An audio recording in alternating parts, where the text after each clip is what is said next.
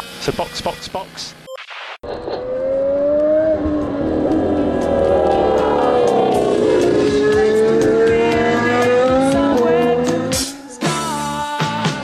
No need to ask, he's a smooth operator. Olá, sejam bem-vindos ao episódio de número 26 do Box Box Box, o original.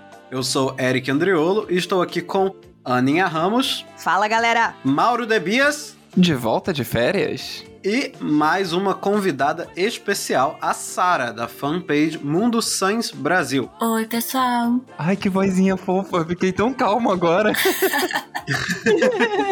Nesse episódio do nosso projeto de perfil de pilotos, a gente vai falar sobre o Carlos Sainz, o Smooth Operator, que conquistou os fãs de duas ótimas temporadas na McLaren e agora parece que está firmando seu lugar na categoria com excelente primeira temporada na Ferrari. Isso, nosso Chile.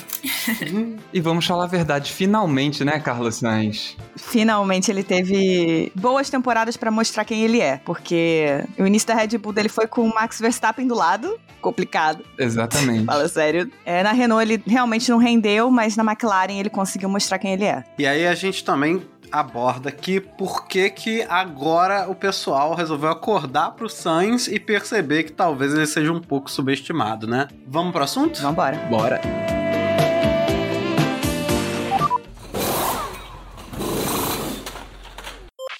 Então, acho que a gente poderia começar falando justamente sobre isso. O tema do momento sobre o Sainz, que é a gente subestimou o Sainz. E Eu sei que em algum momento eu subestimei. Quando ele tava na McLaren, eu, falei, eu achava que ele não era nem tão bom assim.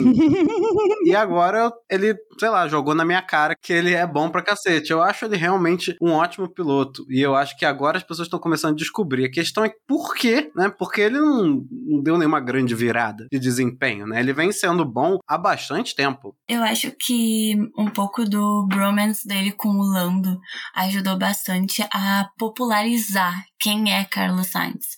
Porque antes ele tem aquela personalidade dele e tal, mas não é tão mostrado pro mundo quanto a McLaren fez nos vídeos, nos challenges e tal. Sim, e ele não aparecia quase na produção da Fórmula 1, né? Sara, eu tô muito feliz de você ter falado isso, porque eu tava com muito medo de, de jogar esse assunto aqui e foi justamente a primeira coisa que você falou. O Sainz, ele ficou. Eu não- digo nem que ele seja subestimado, porque eh, ele, ele é um puta talento e isso fica muito claro. Mas ele passou meio, meio em branco nos anos todos que ele ficou na Toro Rosso, nos anos que ele ficou na Renault. Nem- Não me lembro nem se ele passou anos na Renault ou uma temporada só. Uma temporada e meia, eu acho. Mas foi justamente esse bromance com o Lando que catapultou o Sainz pro mundo, sabe? E fez todo mundo ver quem o Sainz era. Então eu tava com muito medo dessa ser uma opinião impopular. Mas se você já começou com esse assunto, então eu tô satisfeito.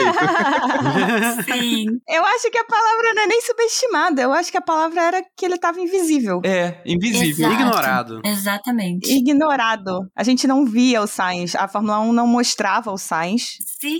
né? No geral, assim, durante as corridas, durante toda a cobertura, o Sainz não era muito mostrado, nunca foi. E depois da história com o Lando, esse bromance com, com o Lando, ele começou a aparecer. Inclusive, deixa eu confessar uma coisinha aqui. Eu meio que não sabia a diferença entre Sainz e Checo Pérez. Meu Deus. que é isso, cara? Socorro. Fala espanhol, né? Tudo igual. Ai, meu Deus, que vergonha. Eu acho que se tu dizer que não sabe a diferença entre ele e o Alonso, até passa. Ele aceita. Mas o Pérez, aí já dói. Nossa, dói muito. É porque mas também você ser confundido com o Alonso tá muito bom pra ele, né? Deve doer também por causa da personalidade, né? Porque o Carlos Sainz está mostrando, né, que ele tem uma personalidade muito magnética. Sim. Entre. No, no próprio grid ali, ele, ele consegue ser amigo de todo mundo, forjar as, as relações que ele precisa. Ele se adapta de uma equipe para outra com muita facilidade. Porque isso pode não parecer nada nada, não é porque não é uma coisa técnica, mas, poxa, é É importante. demais. Importantíssimo. Né? A gente já cansou de ver aí, às vezes, pilotos que são pessoas difíceis de trabalhar e isso se reflete no resultado da temporada. Porque é um esporte de equipe, embora não pareça. E outra coisa, na Ferrari, relação importa mais que tudo. Ah, italiano, né? Nossa. Ele conseguir lidar bem com as pessoas faz com que o trabalho da equipe funcione muito melhor, com que os dois pilotos consigam desenvolver o carro. Acho que o relacionamento dele com o Lando foi essencial para o desenvolvimento do carro da McLaren para 2021 também, não só 2020, mas para 2021 também. E o relacionamento dele com o Leclerc está sendo essencial para desenvolver o carro da Ferrari tanto em 2021 quanto para 2022. Então, essa personalidade dele que, como você falou, se adapta muito bem ao ambiente, às pessoas com quem ele está, faz uma puta diferença. A gente costuma dizer que ele ressalta, assim, ele traz esse melhor do, dos companheiros de equipe dele. A gente pode ver isso com o Lando. Tanto é que quando ele entrou para a McLaren, ele pedia para os engenheiros compartilharem os dados do carro dele com o Lando, para que eles pudessem discutir e tudo mais. E esse ano com o Leclerc, né? Se tu olhar os challenges da Ferrari, meu Deus do céu, o que é esses dois juntos? Eles são maravilhosos juntos, eu amo. Sim, é o caos. Eu choro de rir vendo os challenges. Eu amo que o Leclerc é uma pessoa extremamente introvertida e ele tá sempre muito constrangido. Eu ia falar isso. Mas o Lando também, né? Eu acho que todo mundo ficou muito assim, ai meu Deus, Carlando, Carlando, Carlando, e todo mundo jogou muito no Lando. Porque o Lando tem aquela risadinha, tem aquela coisinha fofa de novinho, né? Eu não sei, eu acho que tinha muito disso com o Lando. Ele é um cara que tem um público também, né? Ele já tem um uma comunicação Ele é o própria. cara que tem um público. Só que quando o Carlos saiu e meio que a dupla quebrou nesse sentido, porque eles obviamente não deixaram de ser amigos, mas quando essa conexão quebrou ali nesse momento, eu comecei a reparar que na verdade o core da dupla não era o Lando, era o Carlos. Era completamente o Carlos. E você vê a mesma coisa na Ferrari. Os challenges entre o Leclerc e o Vettel eram horrorosamente awkward. sim, sim, total. Sabe? Era muito estranho, era, era, era desconfortável. E o Leclerc fala em uma, em, um, em uma coisa que o Vettel, tipo, tava nem aí pro challenge, sabe? Não queria participar, não queria competir. E o Carlos, ele entra de cara, assim, pra participar. Muito, Exato. muito. Ele é muito competitivo em tudo. E aí os vídeos ficam extremamente divertidos, porque os dois são super competitivos e o Carlos, além de competitivo, é muito animado, né? E engraçado, e ele gosta de brincar. Então o Carlos deu uma levantada nessa energia, que era uma coisa que a Ferrari precisava muito. Então eu acho- é- sensacional. Eu acho que a Ferrari nunca teve dois pilotos tão Ferrari quanto Leclerc e Sainz. Os dois são a cara do time. Quando tu compara, assim, os primeiros challenges do ano, tu vê que o Leclerc tava bem tímido em relação ao Carlos. Aí, quando a gente vê os últimos vídeos, é assim, é um rindo do sotaque do outro, é um assoprando o rosto do outro e rindo, e eles já estão começando a dividir a risada. É assim, ó, é um, um- uma dupla que tá funcionando muito bem. Eu tô apaixonada. Sim, eles estão se dando bem demais. E é, é- é hilário. O- você viu o, o challenge deles ensinando francês e espanhol um pro outro? Sim! Meu Deus do céu, que hilário! Hilário. Muito, muito, muito engraçado. Muito engraçado. Eles têm uma energia muito boa. Ah, joga esse vídeo aí no Twitter, Aninha. Vou querer ver também. Vou jogar, vou procurar. O de espanhol, o Charles queria corrigir o espanhol do Carlos. é Era ridículo. só isso, né? Ele é ridículo. Esse entrosamento, ele provavelmente se traduz bem na pista, né? Sim. Porque a- no momento a Ferrari e a McLaren, né, que estão disputando a disputa que todo mundo que é velho tá feliz de ver. Né? O que, que, que é isso? Mercedes, Red Bull? Quem é essa gente? a McLaren teve um problema sério aí com a entrada do Daniel Ricciardo, que não se adaptou muito bem, né? Teve aí uma vitória, parabéns pra ele, mas a- assim, não voltou, voltou, né? E a Ferrari, por outro lado, os dois estão muito próximos. Tão próximos que o Sainz está, acho que 0,5 ponto na frente Sim. do Leclerc agora. Mas assim, 0,5 ponto na frente e empatado é a mesma coisa, né? O equilíbrio é brutal, assim, muito bom. Eles estão sempre correndo próximos, eles estão sempre com resultado parecido. O Sainz continua, eu acho que ele continua não recebendo a mesma atenção que o Leclerc recebe, porque eu acho que o Leclerc chama atenção na pista, sabe? Mas o Sainz tá sempre lá, indo bem. Ele tá sempre segurando a onda. Quando o Leclerc tá indo mal, ele tá indo bem, e vice-versa. E isso tá sendo muito positivo pra Ferrari. Era o que a Ferrari precisava. Eu vou ser uma das pessoas que não entendeu, inicialmente, por que, que a Ferrari escolheu o Sainz. Eu também. Eu via o Sainz na McLaren, eu achava ele muito, muito bom. Eu achava o Sainz perfeito na McLaren com o Lando ali naquela situação. Quando a Ferrari anunciou que não ia continuar com o Vettel, não me surpreendi, mas eu imaginava que a Ferrari fosse querer um cara mais experiente. Não que o Sainz não seja, o Sainz é muito experiente. Mas a Ferrari normalmente procura o cara que tá muito próximo de ser campeão ou já é campeão para formar uma dupla com o cara mais novo. A contratação do Leclerc já foi uma surpresa, ponto. A Ferrari nunca tinha contratado um cara tão novo até o Leclerc. Então eu esperava assim, um Daniel Ricardo da vida para a Ferrari em 2021. Eu também, eu também. Ricardo era a escolha óbvia, não era o Sainz. Quando veio o Sainz, eu fiquei assim, gente, mas por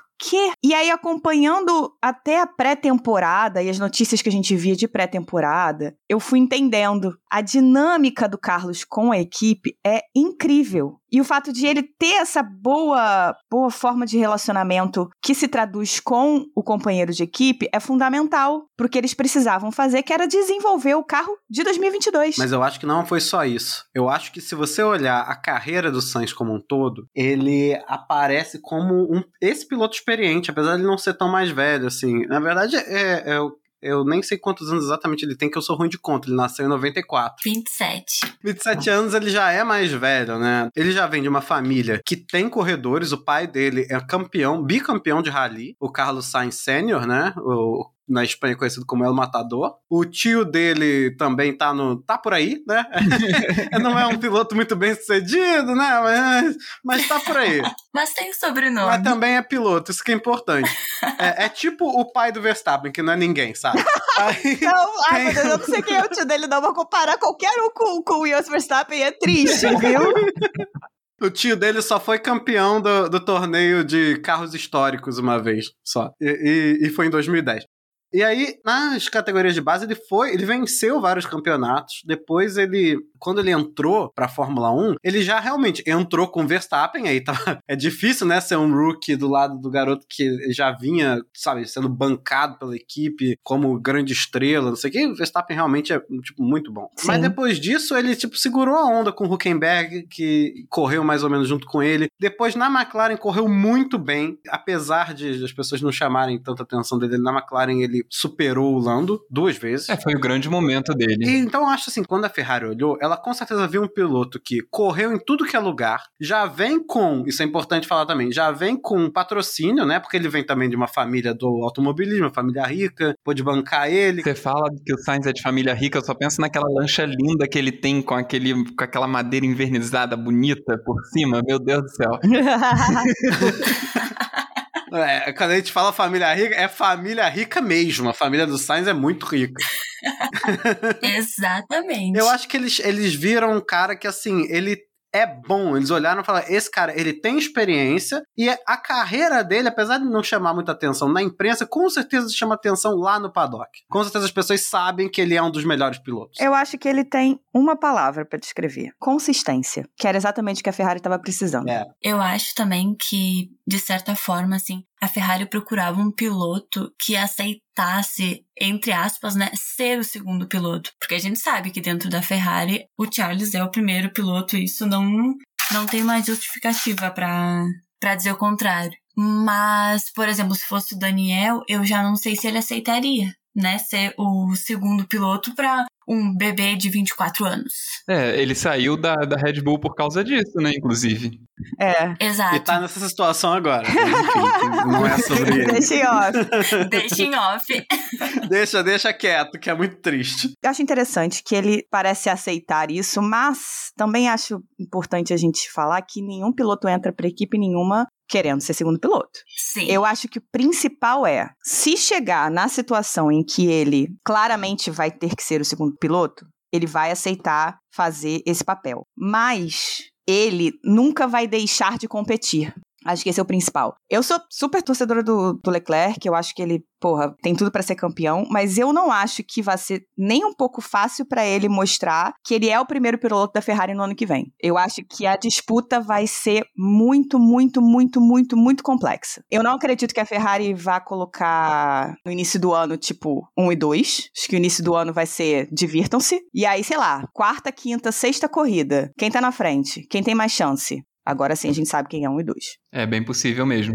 E esse ano também eu, a gente tem visto nas corridas que a Ferrari não tem dado uma preferência para um deles. Não. Até no pit stop do Carlos na Rússia, eu acho. Foi. O Charles pediu para ir primeiro pro box e a Ferrari, não, nós vamos trazer o Carlos. E eles levaram o Carlos primeiro. Então isso mostra que não tem uma preferência. Sim. E, nossa, eu tô bem satisfeita com isso, sabe? A gente tava acostumado com ele na McLaren com o papel de liderança. E aí, a gente esperava que na Ferrari fosse bem diferente, assim. Mas a maneira que eles estão tratando os dois tá sendo. Nossa, eu me, me surpreendi com a Ferrari esse ano, de verdade. O que eu vejo deles dois é: o Charles é o arrojo e o risco. Ele sempre vai arriscar mais. Ele arrisca mais do que o Carlos. E ele é mais arrojado. Sim. O Carlos é a consistência. E é nessa que o Carlos tá ganhando de meio ponto. Sim. Porque na hora que o Charles foi ser arrojado, acho que o principal momento que a gente pode destacar, né, que chama a atenção disso, é a questão de Mônaco. No momento que o Charles foi arriscar, ele deu com o carro no muro. Tudo bem que a equipe podia ter trocado lá, enfim, ele podia ter começado a corrida, ia ter tomado penalidade, enfim. Mas a culpa foi Mas dele. foi ele que bateu, né? Ele que arriscou. Não julgo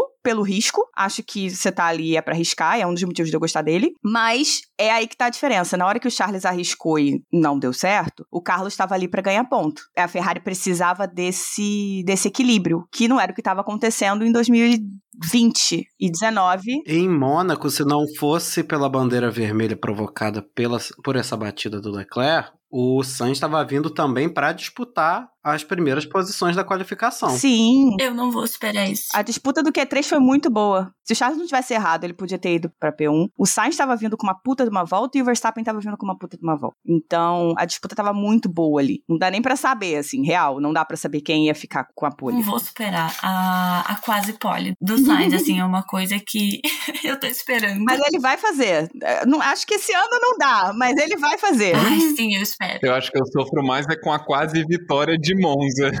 Ai, sim. Não fala que esse ano não dá, não, porque esse ano tá muito maluco e a Ferrari de vez em quando pipoca aí numa pista doida, começa a andar bem, do nada. É, o- e, a- e o upgrade do motor tá funcionando muito bem, né? Então, Eu acredito. Eu a acredito. corrida do Carlos. E, e a corrida do Charles na Rússia também, né? Todos dois fizeram duas corridas de recuperação incríveis depois da troca do motor. O Charles deu o azar da chuva e de não poder entrar no, no, no pit, né? E o Carlos conseguiu ficar ali, deu o azar do pit stop horroroso. Mas os dois fizeram duas corridas de, de recuperação incríveis com o upgrade do motor, então é possível. Eu acho muito difícil, vou ser honesta com vocês, eu acho extremamente difícil, mas é possível, ainda mais com o motor da Mercedes dando creco o tempo todo. É, vai ser na base da corrida maluca. Se acontecer, vai ser desse jeito. A gente sonha.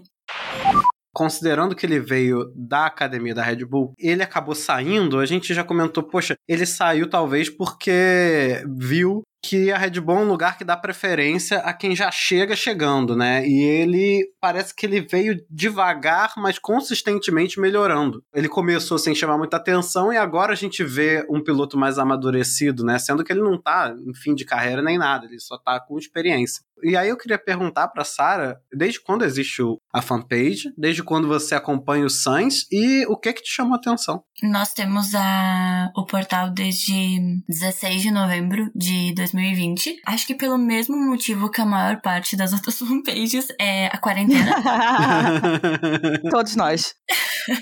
E assim, não vou mentir, eu acompanho o Carlos há, há uns dois anos. É realmente pouco tempo, porque antes acompanhava o Vettel e o Ricardo. Era só os dois assim. Mas No primeiro momento, o que me chamou a atenção, assim, foi a personalidade dele. Porque o Carlos, é, ele exala, assim, um humor incrível. Tu vê que o pessoal ao redor dele tá sempre feliz. E, e também a maneira dele pilotar, né? As corridas de recuperação dele são perfeitas. Ele tem uma leitura do que tá acontecendo ao redor que é, assim, incrível. E ele pilotando na chuva é uma coisa que, assim, me deixa com o coração na mão. Mas é maravilhoso. É uma coisa que as pessoas não prestam atenção, né? Que faz parte da habilidade do piloto a noção de espaço em volta do carro. Sim. Que é uma das coisas mais difíceis, eu acho. Sim. Ele tem um ritmo de corrida alucinante. Ele consegue fazer é, gerenciamento de pneu, é, manter um ritmo bom. Ele tem um ritmo de corrida muito, muito, muito bom. Então, o que ele acaba perdendo um pouco às vezes no quali, não que ele seja ruim, é, eu não acho ele ruim em quali. Só, é, só não é tão bom quanto o Leclerc, né? Com o Lando era um pouco mais equilibrado. Ele arrasa na corrida, assim.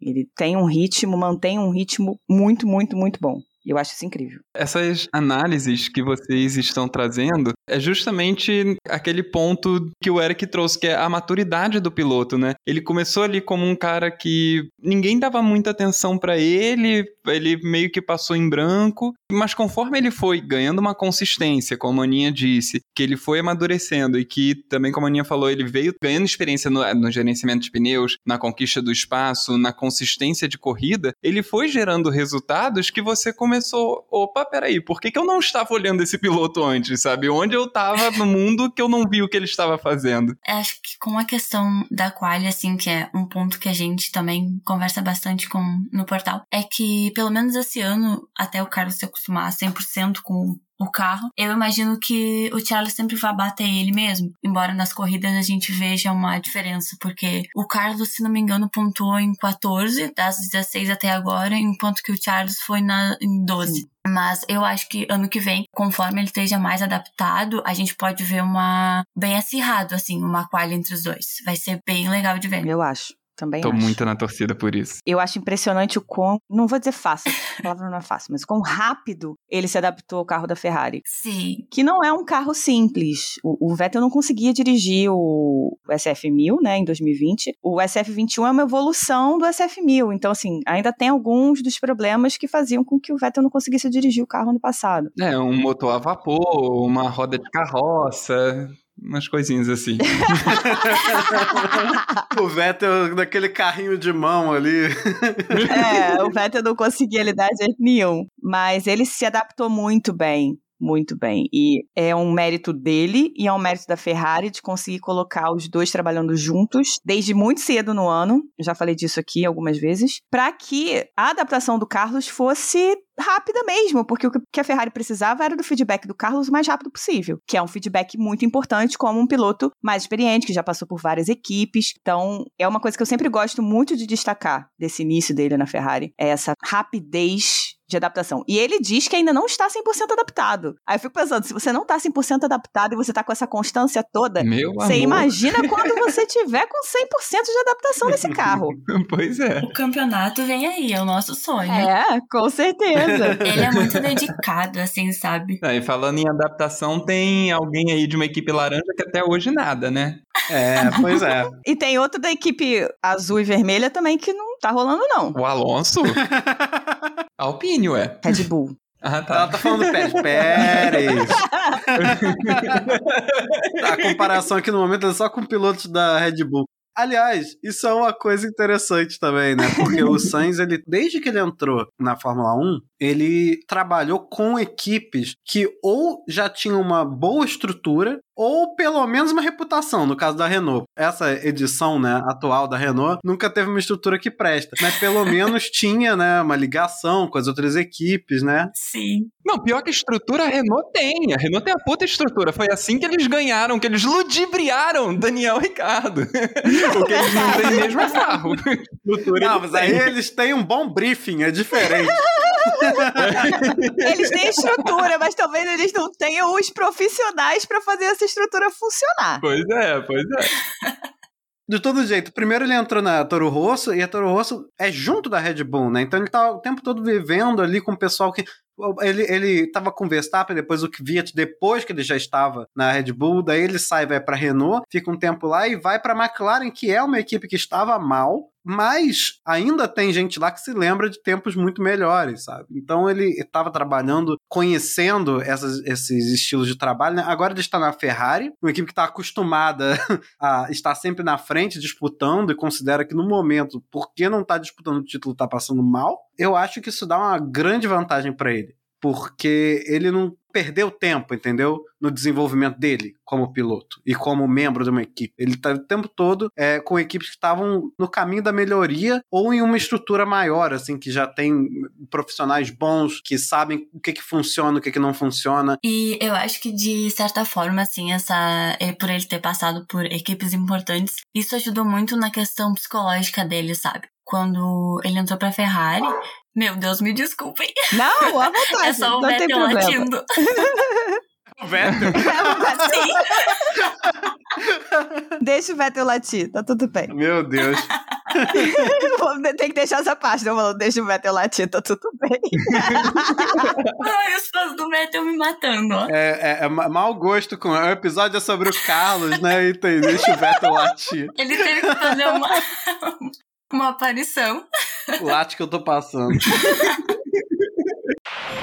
Mas é, ajudou muito na questão psicológica dele. Em vários vídeos no próprio canal dele, ele fala que ele tá na corrida, mas ele não sente, assim, essa pressão, sabe, de, de se cobrar muito. Ele entende o que ele fez de errado, ele chega em casa, estuda a corrida totalmente, mas ele não tem aquela coisa de, não, eu, eu tô sendo horrível na pista e não sei o que. Não, ele sabe que ele errou, mas ele não fica com aquela cobrança excessiva. Eu acho que as equipes que ele passou ajudaram muito a nesse amadurecimento dele. E também o pai dele, né? Ele ajuda muito o Carlos, ele dá conselhos, a gente vê que ele tem, eles têm uma boa relação. É, eu ia perguntar um pouco sobre isso também. Dessa relação eu só sei o que aparece no Drive to Survive, que a gente não pode confiar, né?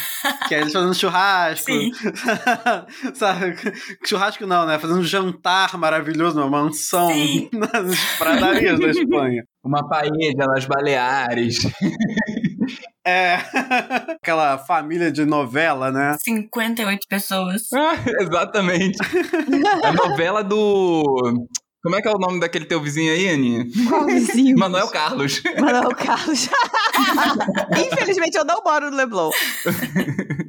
Como é essa, essa relação dele com o pai, se alguém souber? Ele fala muito assim que o pai dele orienta, de certa forma, a carreira dele. E até tem uma entrevista que ele cita que quando ele tinha, tipo, uns 11, 12 anos e ele tava competindo no kart, ninguém chamava ele de Carlos. Ele era o filho do Carlos Sainz. Hum. Então, ele até cogitou também ir pro rally por causa do pai, mas ele meio que decidiu ir pra Fórmula 1 pra ter uma coisa dele, assim, sabe? Mas a gente vê que isso não, não é tipo, ah, eu estou querendo ir pra Fórmula 1 pra fugir, não quero se lembrar do meu pai. Não. Ele fala assim e ele leva o pai dele pros treinos. Quando ele vai lá pra Maranello, ele leva o pai dele junto. Eles conversam muito sobre o carro. é, no canal dele também tem muito disso. Aí é aquela coisa, a gente não sabe até que ponto eles estão só filmando e tal. Mas eu acredito que seja uma, uma relação muito positiva, sabe? O pai dele é bem o herói dele. É, eu vi um, um- Acho que foi uma entrevista dele, eu acho que foi tipo de, de coletiva de quinta-feira, sabe? Uhum. E aí perguntaram pra ele alguma coisa de, sobre o pai, e ele fala que quando ele era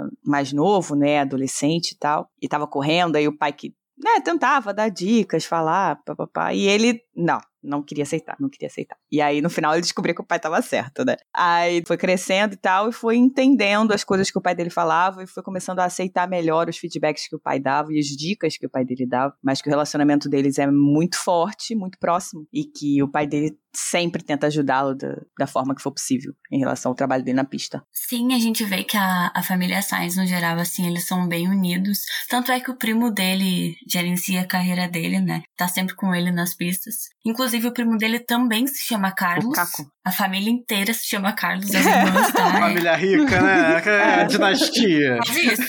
Só faltava a irmã dele ser Carla. O que eu acho engraçado na, na família do Sainz é que eles são uma família muito latina. Eles são muito estereótipo da família latina. É tipo todo mundo junto, aí tá o primo junto, jantando na tua casa, e você vai com teu pai pra tudo que é canto. É muito família É. latina isso. É mesmo. No canal dele no YouTube, ele filma, assim, tipo, às vezes o dia a dia dele. E aí é, nossa, hoje é final de semana, nós estamos indo pra Maiorca pra comer com a minha família lá no nosso iate. Depois nós estamos indo jogar tênis no nosso clube, tá, galera? É isso. No Drive to Survive tem um episódio dele que ele tá com um amigo comprando as coisas, né, numa lojinha. E eu, tipo, ah, que coisa, né? Eu também vou comprar coisas numa lojinha. Ele pega as sacolinhas, aí ele sai, aí tem uma McLaren laranja que abre a porta pra cima, assim, né? Aquele, aquele. Você não espera isso, né? Ele tá lá fazendo compras no supermercado Ah, com não. o treinador dele. Uma cena normal, Esqueci o nome do treinador dele. Rupert. Que a, a gente já reparou que vários pilotos têm dois carros, assim, né? Porque tem o carro de tirar onda, É. né? E tem um carrinho mais comumzinho e tal, né? Não, ele vai, ele vai comprar as coisas com carro esportivo. Não, mas você falou isso é- e é verdade. Ele uma vez deu uma entrevista falando que, ah, qual carro que você dirige, né, no dia a dia em casa e tal. Ele falou assim, ah, agora eu acho que ele falou um polo. Tipo, um polo. Isso. Acho que, acho que era polo o carro, mas eu lembro que era um carro muito, muito normal. Não era nada assim. Não era Ferrari pista Spider do, do Leclerc com a bandeira da, de Mônaco, sabe? Só que isso é na Espanha, né? Quando ele tava na Inglaterra, a McLaren deu a McLaren laranja pra ele, né? Aí ele usava aquela McLaren incrivelmente foda pra ir no supermercado. Mas ele falava que no, no dia a dia dele em Madrid, o carro que ele usava era, sei lá, um polo. Um carro bobo, assim, sabe? É, mas não é isso que o documentário mostra. O documentário mostra outra coisa. O documentário tá lá mostrando ele com a McLaren da, na Inglaterra, né? mercadinho. Porque qual é, qual é legal? É mostrar ele com a McLaren laranja abrindo a porta pra cima, saindo do mercado. É isso que é divertido. Não é divertido mostrar ele dirigindo um polo. Carlos Sainz estaciona no Leblon, aí realmente. Então, vamos falar um pouco sobre como ele tá na Ferrari agora, porque eu acho que a questão é a seguinte: esse 0,5 ponto tá levando as pessoas a falar assim: tá vendo? Melhor do que o Leclerc. Como tem o fã-clube do Sainz e tem o fã-clube inteiro do Leclerc nesse, nesse podcast, é, eu queria saber, colocar essa semente da discórdia. Ele tá indo melhor que o Leclerc? Meu Deus, agora Pode falar, Sara. Pode falar, Sá. Uma resposta bem polida. Eu não, eu não fico chateada com qualquer coisa que você falar. Pode falar. É que assim, né? Eu acredito que essa coisa de ah, melhor que não dá pra aplicar. Pelo menos não em 2021. Porque tem adaptação com o carro, o Charles já conhece a carroça. E eu acho que em 2022, aí sim, a gente pode voltar a ter essa conversa, tá? Que aí vai ser o- a prova de fogo. Mas, como a gente falou antes, o ponto fraco do Carlos é a quali. E o Charles se classifica muito bem. Mas é, é quase como se um complementasse o outro, sabe? Uhum. É como se o Charles fosse o coração da Ferrari e o Carlos o lado mais racional. Então eles se completam. O que falta em um na pista ah, tem no outro e assim vice-versa. Até a gente vê um pouco disso na, na Turquia. Quando o Carlos foi lá ajudar o, o Charles no Q3 a dar vácuo pra ele, pra ele conseguir uma boa posição. Porque o Carlos ia largar em último. Uhum. Então, no momento, eles estão mais nessa de se ajudar. Aí ano que vem, sim, a gente vai ver Sim. se realmente tem, não, eu sou melhor. Deixa comigo que esse campeonato é meu.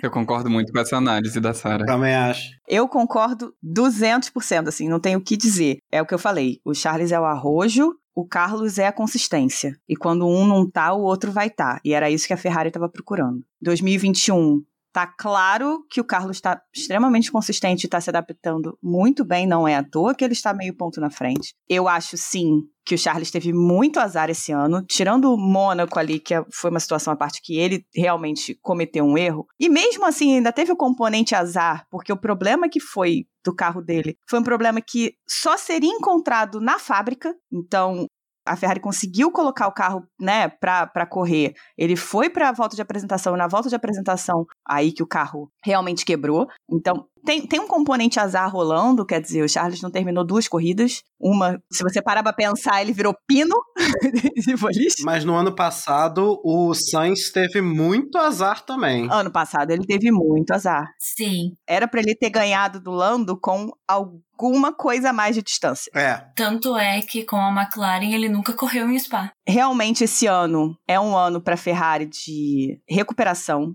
que o importante pra Ferrari é os dois trabalharem juntos, e eles estão fazendo isso muito bem. Os dois trocam informações o tempo inteiro sobre o carro e usam muitos dados um do outro e falam muito entre eles, porque a ideia é que o carro evolua e é eles pegarem o máximo de informação possível para o carro de 2022. Então, esse ano eu honestamente não sei dizer quem tá melhor, porque você olha para os pontos, o Carlos tá na frente, isso demonstra que ele tá tendo um ano extremamente competitivo. Você olha para outras estatísticas, o Charles tá melhor, mas as estatísticas do Charles não estão conseguindo virar resultado, que é o importante no final das contas. Então, eu realmente não consigo dizer quem tá melhor. Eu acho muito difícil dizer que ou o Charles ou o Carlos é melhor, porque eles são dois pilotos muito bons e que estão pau a pau o tempo inteiro. Sim. Os resultados de ambos, de ambos apesar do, do Charles tá meio ponto atrás, que como o Eric disse, é, é empate, né? um empate técnico, eles são, eles são dois pilotos que estão mostrando resultados igualmente bons. Eventualmente um tem um pouco mais de azar, o, o Charles quebra lá em Mônaco, enfim, tretas que acontecem, mas os dois têm excelentes resultados, eu não me arrisco a dizer. Ele virou bola de boliche, pino de boliche na Hungria. É,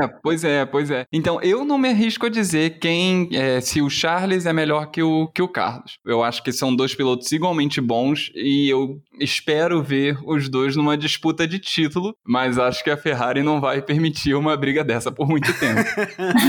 Ainda mais sendo a Ferrari, né? É, se chegar no Vamos Ver e ficar os dois disputando o título, um vai ser escolhido, e aí, aí eu vou ter que dizer, eu acredito que seja Charles. Sim. Eu acho que vai quem tiver na frente. É, então, aí é a próxima pergunta, que é a seguinte: que o Charles Leclerc vai disputar título alguma hora, já é meio que tomado como verdade por todo mundo. Mas eu queria saber do Carlos. Vocês acham que ele vai ter condições de disputar o título, mesmo sem ser esse novinho que tá chegando pra destruir tudo, igual o, o- o Leclerc, o Verstappen, o Russell e o resto da geração, o Norris, etc. Se a Ferrari renovar o contrato dele, né, a gente pode pensar, porque até 2022 não tá rolando. Mas eu acho que, pelo menos a curto prazo, a gente não tem grandes expectativas para isso. Pelo menos enquanto tiver essa dominância é Mercedes, RBR, e embora a Ferrari esteja evoluindo, a gente tem visto isso, é, não é uma, uma evolução rápida. Então, eu acho que talvez em uns 3, 4 anos, mas não agora. A gente sonha, com certeza, o mas contrato dele vai até que ano? ano que vem, Só 2022? Eu achei que ele tivesse pelo menos pra Sim. 2023. não. É, a gente já tá quase subindo tag pra Ferrari renovar. Ah, eu acho que a Ferrari vai renovar sim. no- Depois, depois desse ano, Renova Ferrari, hashtag renova Ferrari. eu acho que seria uma temeridade a Ferrari não renovar, porque os dois se encaixaram perfeitamente bem. O Leclerc, o contrato dele vai até 24 ou 25, eu não lembro agora. E fora que pro marketing é ótimo, né, cara? Porque antes tinha um galã, agora tem Gente. dois pra ficar fazendo propaganda vestido de Armani e Ray-Ban. Mas se o designer da Ferrari seguir assim, eu acho que tá O bravo. ensaio da, da linha fashion lá da Ferrari, que eu achei horrorosa, diga-se de passagem. Assim. Mas as roupas são horrorosas. Mas o ensaio que os dois fizeram pra essa linha fashion é um negócio que eu fico olhando pros shots e eu fico. Meu Deus do céu, que homem lindo. Pros dois. Tudo que é estético da Ferrari, isso vocês vão ter que me deixar reclamar. Tudo que é estético da Ferrari é uma bosta. Então eles têm que ter piloto Sim. bonito. Eu quero fazer uma denúncia aqui que eu fui perguntar pra noiva do Eric uma referência pra eu ir vestido no casamento deles. E sabe o que, que ela me mandou? Uma foto do Leclerc vestido de Armani. Aí eu falei, aí você me quebrou. Aí você não me deu condições. Vai assim, Mauro. Eu veja bem. Faltando alguns milhares de dólares, ou euros, no caso. E, e uma, e uma cidadania monegasca. A gente aceita que você vai igual o Sainz, tá? Ah, tudo bem, tá ótimo. Então vou chegar de lancha, inclusive. Que por sinal tem uma noção de moda melhor do que a do Leclerc, tá? Eu concordo. É, ele não se veste igual o Agostinho Carrara, né? Que é o, o Leclerc. É. Eu amo o Charles, mas meu Deus do céu, tem umas coisas que ele bota que ele veste que eu fico olhando, menino, pelo amor de Deus. E ele ainda quer lançar uma linha, né? Ele tem todo um projeto de linha que ele não lançou até Meu hoje, Deus. porque ele tem contrato de exclusividade com a Puma por causa da Ferrari. Só por isso. Graças a Deus. É a parada que o, o Vettel explanou, né? O talento artístico dele é tocar piano, gente. Não é desenhar roupa, nem se vestir. É. Eu só torço É. pro Sainz não virar o novo Ricardo, que a gente acreditou que ia, mas até agora não foi. Então, por favor, Sainz, disputa o título aí um dia. Eu acho que ele tem mais chances de disputar o título do que o Ricardo. É, porque ele tem mais tempo. Ele tem 27 e o Ricardo 32. Não só mais tempo, mas a situação dele na equipe é melhor. O fato de o Carlos ter se adaptado tão bem ao carro da Ferrari mostra que o conceito de carro da Ferrari se encaixa com o estilo de direção dele, que é uma coisa que não acontece com o Ricardo. Isso me diz que, se a Ferrari mantiver um conceito próximo, obviamente melhorado, mas próximo do que é o SF21, que se encaixa no, no modo do Carlos de dirigir, significa que ele tem mais chances de estar numa disputa com o Charles. Isso me dá boas vibrações assim para o futuro dele numa disputa de, de campeonato. O fato de ele ser extremamente consistente é fundamental, porque chegar na hora do vamos ver, o Charles vai lá arriscar e comete um erro ou tem alguma situação mais complexa, o Carlos pode se, se aproveitar disso. Não acho que vai ser fácil, não acho que ele vai bater o, o Charles ano que vem, vou ser honesta, mas ele tem chances. Ele não, não vai ficar ali esperando e sendo segundo piloto, não. Eu acho que ele vai buscar e eu acho sim que ele tem chances. Eu só discordo da Ninha que eu acho que é possível o Sainz bater o, o Leclerc no ano que vem, sim. Mas é, eu acho que qualquer coisa que eu, que eu faça aposta hoje é, é meio é meio que na sorte, porque de fato são dois pilotos muito bons e não dá pra prever o que vai acontecer. Eu acho que os dois vão, vão, tá, vão continuar brigando pau a pau aí pela frente. Não, eu, momento algum, eu acho que, se- que seja impossível. Eu acho que é possível. Não acho que vai acontecer. É, se eu fosse apostar, eu apostaria no Leclerc. Mas, impossível de jeito algum. Não vai bater fácil. Se Leclerc bater, não vai bater fácil e nem por muito. Bom, eu acho, sinceramente, que assim, ano que vem é uma grande aposta. Uhum. A gente tá esperando que vai mudar tudo, mas existe a forte chance de não mudar porcaria nenhuma Uhum. e ficar tudo isso desse jeito que tá mesmo e ter sido só hype, né? Tanto pra uma possibilidade quanto pra outra, eu acho que o Sainz tá bem na fita, né? Sim. E a Ferrari tá desenvolvendo carro. Eu, eu acredito que ela tenha chances de estar lutando por título ano que vem. Eu acho que tem um bom trabalho sendo feito já há uns dois anos aí pra esse carro. Eu, como ferrarista, tô ansiosa e tô otimista, o que é um problema. A gente tá sonhando. Os ferraristas estão só como? Tomara que troque tudo mesmo, puta que pariu. Ah, é tipo isso. Sobre o desenvolvimento da Ferrari. A gente vê que o Carlos e o Leclerc estão trabalhando muito nisso, né? Até porque o Carlos, ele tem sempre muito disso de antes da temporada se mudar pra perto da fábrica e tudo mais. Então, a gente tem visto também muitas horas deles no simulador. Uhum. O Binotto, graças a Deus, não indo a algumas corridas pra por causa do, do desenvolvimento do novo carro. Então, eu quero pensar de uma maneira positiva, né? Quero sonhar com isso. Bom, o Carlos tá vivendo o sonho dele. É, ele gosta muito da Ferrari, ele é muito fã, então ele tá assim. Mesmo que ele não vá bem, pra ele já, só pelo fato de ter corrido de vermelho, ele já tá satisfeito. Sara, você tem mais alguma colocação importante sobre Carlos Sainz que a gente possa ter deixado passar? Apenas que acompanhem ele, gente, porque assim, ó, ele é maravilhoso. Por favor. É isso então, pessoal. Vamos pros abraços? Partiu. So box, box, box. Então, gente, hoje, como estamos nos abraços, eu queria pedir primeiro pra Sara, se ela tiver alguém pra mandar um abraço, pra dizer um obrigado, fazer um jabá. Eu queria então agradecer a vocês pelo convite. Espero ter conseguido passar um pouquinho do que o Carlos é e também agradecer pelo projeto de vocês, que é fenomenal. Gente, sério, é, só por conseguir aproximar as pessoas da Fórmula 1 do Brasil juntos, né? Tipo, a comunidade tá sendo uma experiência fenomenal. Yay. Muito obrigada. Fala site, fala Twitter, fala o nome de todo mundo que você quiser falar. Faz seu jabá. É Mundo Science BR em absolutamente todas as redes sociais. Nós temos os vídeos traduzidos lá no YouTube. A gente tenta traduzir do italiano, mas não acontece muito. Temos Instagram, TikTok e Twitter, é isso. Ó, italiano, de repente, vocês podem pedir ajuda pro Mauro, tá? Ele fala italiano. Eu acho muito jovem ter TikTok, gente. Arrasou. O Carlos já tem, né? Então a gente teve que se adaptar. Faz dancinha lá. Vídeo de tiozão, que ele não sabe mexer, não. Já que a Sara fez o jabá dela, a gente tem que fazer o nosso, porque agora nós estamos com o PicPay aberto no Twitter. Para caso você queira pingar um, um dinheirinho ali para ajudar a gente a manter essa bagaça aqui. Sim, agora nós temos uma carteira de PicPay, é arroba podcastboxboxbox, e vocês podem fazer Pix pelo nosso e-mail, podcastboxboxbox, arroba gmail.com. Exatamente. E pode também mandar cartinhas e pedidos de qualquer coisa.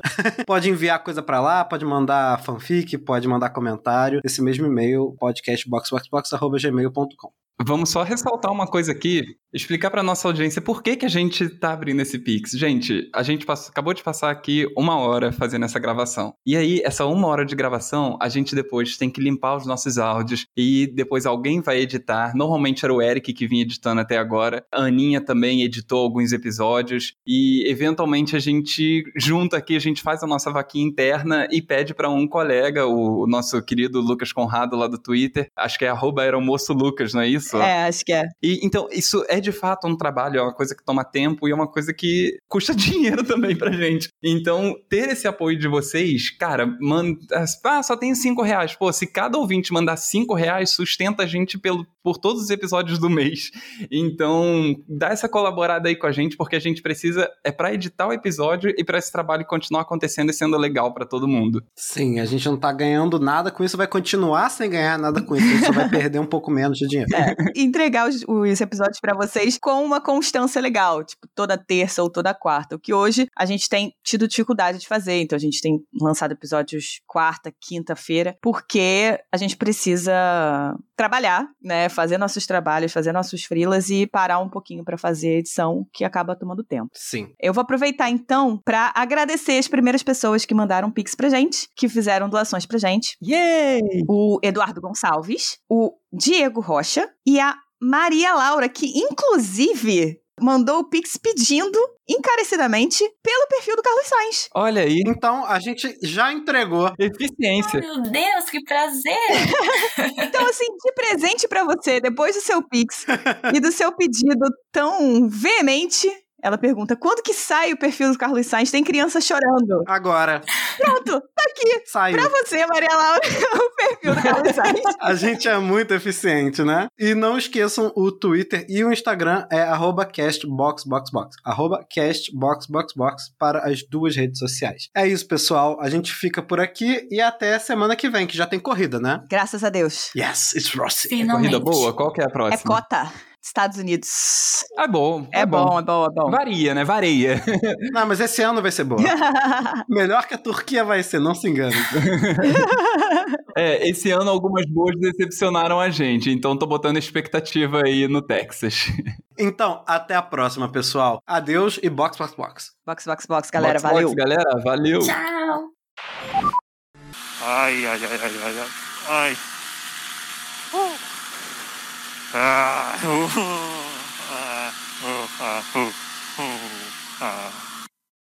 Yeah, I agree.